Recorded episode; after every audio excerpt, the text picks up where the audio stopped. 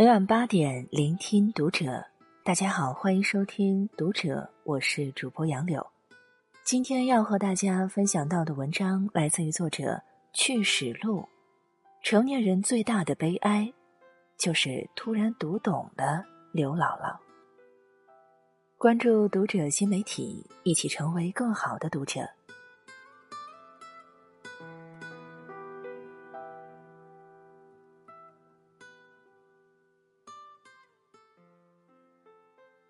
红楼梦》的大观园里，雕廊画栋，锦衣玉食，尽是些金贵人物，往来宾客也是非富即贵。只有一个人例外，就是大字不识的乡下老妪刘姥姥。少年时受惑于老爷太太们眼花缭乱的锦衣玉食，公子小姐纷纷扰扰的爱恨情仇，只觉这油滑世故的老人。像一桌子珍馐中的煮土豆，泛着与所有人格格不入的土味。见人说人话，见鬼说鬼话，阿谀谄媚的样子让人厌烦。但多年后，看尽世间繁华，站在虚荣之外时，忽而羡慕起他。宁国府那副世事洞明皆学问，人情练达即文章的门帘。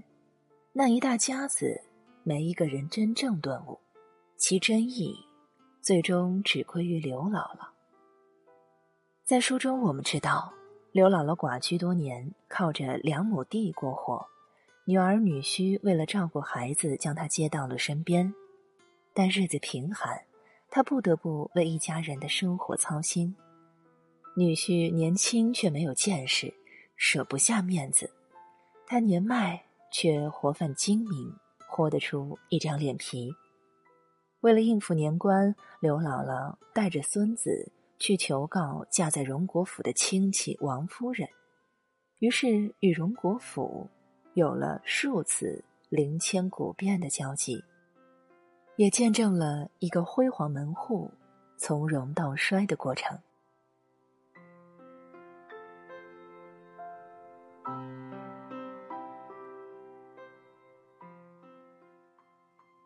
跪的是富家人，求的是维生钱。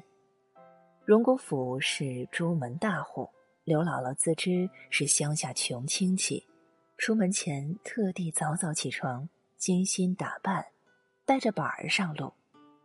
孩子天真无邪，只当作是出门游玩，刘姥姥却不禁紧张情切，战战兢兢。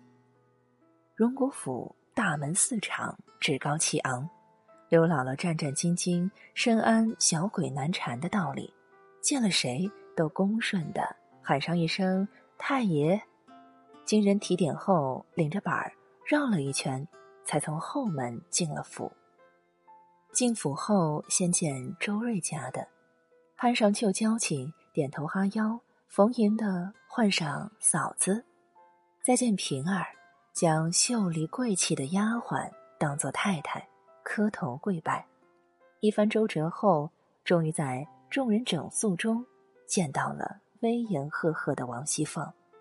王熙凤自然是瞧不上穷酸的老太太的，一顿饭过后，将太太平时给丫头们做衣服的二十两银子和自己的一吊零钱给了刘姥姥。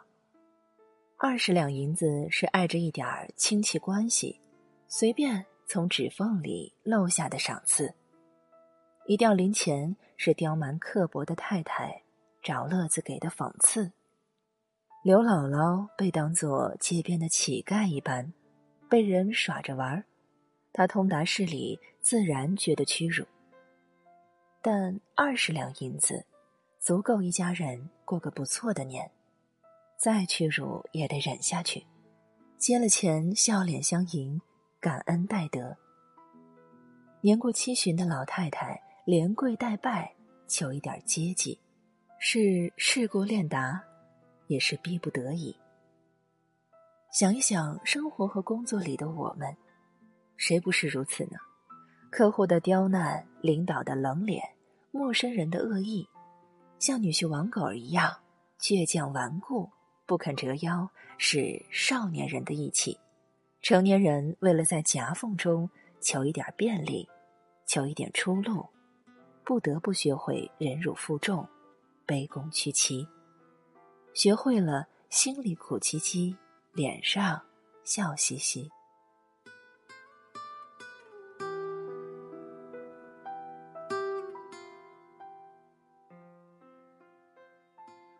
逢迎无关丢骨气，只因可怜笼中人。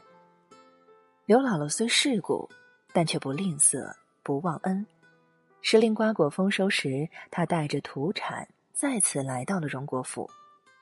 这一次，她不是上门救助的人了，而是个串门回礼的亲戚。身份变了，她也不那么窘迫了。府上留她小住，太太小姐们的精致生活。超出了老人的认知，但刘姥姥并不拘谨，灵活应变，巧妙迎合。梁府以贾母为尊，太太小姐们好奇新鲜事儿，刘姥姥就变着法的编出奇闻异事，哄大家高兴，成了大家的开心果。但太太小姐们瞧得起她了吗？并没有，照旧戏谑捉弄她。妙玉觉得刘姥姥用过的杯子该摔碎丢了。黛玉觉得刘姥姥酒后醉舞如牛舞。凤姐四处帮腔作乐，又老又丑的老太太被插了满头花。刘姥姥看似没尊严、丢骨气，实则她是见了大户人家背后的蝇营狗苟，可怜这深宅大院。如同精致的金丝笼，讲究体面的夫人小姐，如笼中鸟，活得勾心斗角，郁结琐碎。刘姥姥懂生活和交际的艺术，不介意在朱门大户圆融的扮几天小丑，就这尴尬的情境，演绎出一番鲜活的风趣来，给那个无病呻吟的深宅大院带去欢乐。既赢得一片欢心，又换来些许尊严，还带走不少好处，一举三得之举，何乐而不为？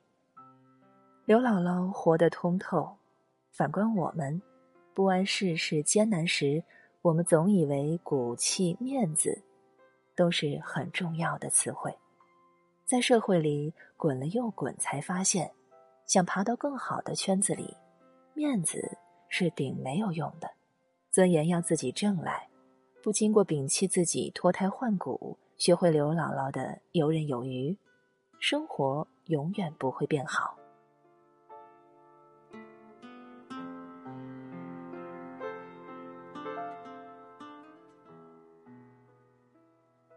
你赠我零碎情谊，我回你承诺与真心。贾府被抄没，光耀门户一落千丈。贾母也随之去世，刘姥姥听了消息，悲痛大哭。天不亮，便出门赶往贾府，直奔灵堂。凤姐落魄，形容槁哭，再没有了往昔风貌。刘姥姥真心真意的替他们伤心悲痛，还念佛为凤姐求护佑。得意浓时忆接济，受恩深处胜亲朋。凤姐被他感动，在无人可依的情况下，将女儿乔姐托付给他。刘姥姥应允下来。树倒猢狲散，衰落的贾家最终被近亲拆散。贾环、邢大舅等一干人，竟然要将乔姐卖掉。刘姥姥想办法将乔姐救了，并且将她接回了家，给了乔姐一个安稳归宿。相比大观园里的少爷、小姐、金枝玉叶们，乔姐无疑得了个最好的结局。刘姥姥虽是个世故老妪，既能游刃有余的在富贵圈里打转，也能在田间地头耕作生活，但她心计灵活，有恩必报。她看着贾府兴旺，也看着贾府衰落，对自己的困境不丧气。对别人的奚落不记仇，对亲戚的苦难不旁观，许过的承诺都兑现，过得好自己，也帮得了别人。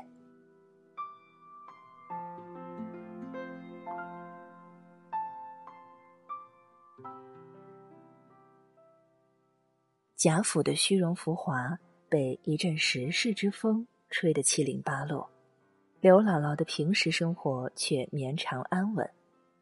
与刘姥姥相比，为生活挣扎的我们如此单薄无力。我们守着自己的执拗，学不会变通，既渴望好生活，又过不上好生活；要么在变通里丢了自己，变得油滑冷漠。埋怨世界薄情，又做了最薄情的人。我们要么活得太俗，要么活得太轻。但这世上活得好的，只有既懂人间烟火，又懂理想国的人。年少读不懂刘姥姥，读懂时满眼泪花。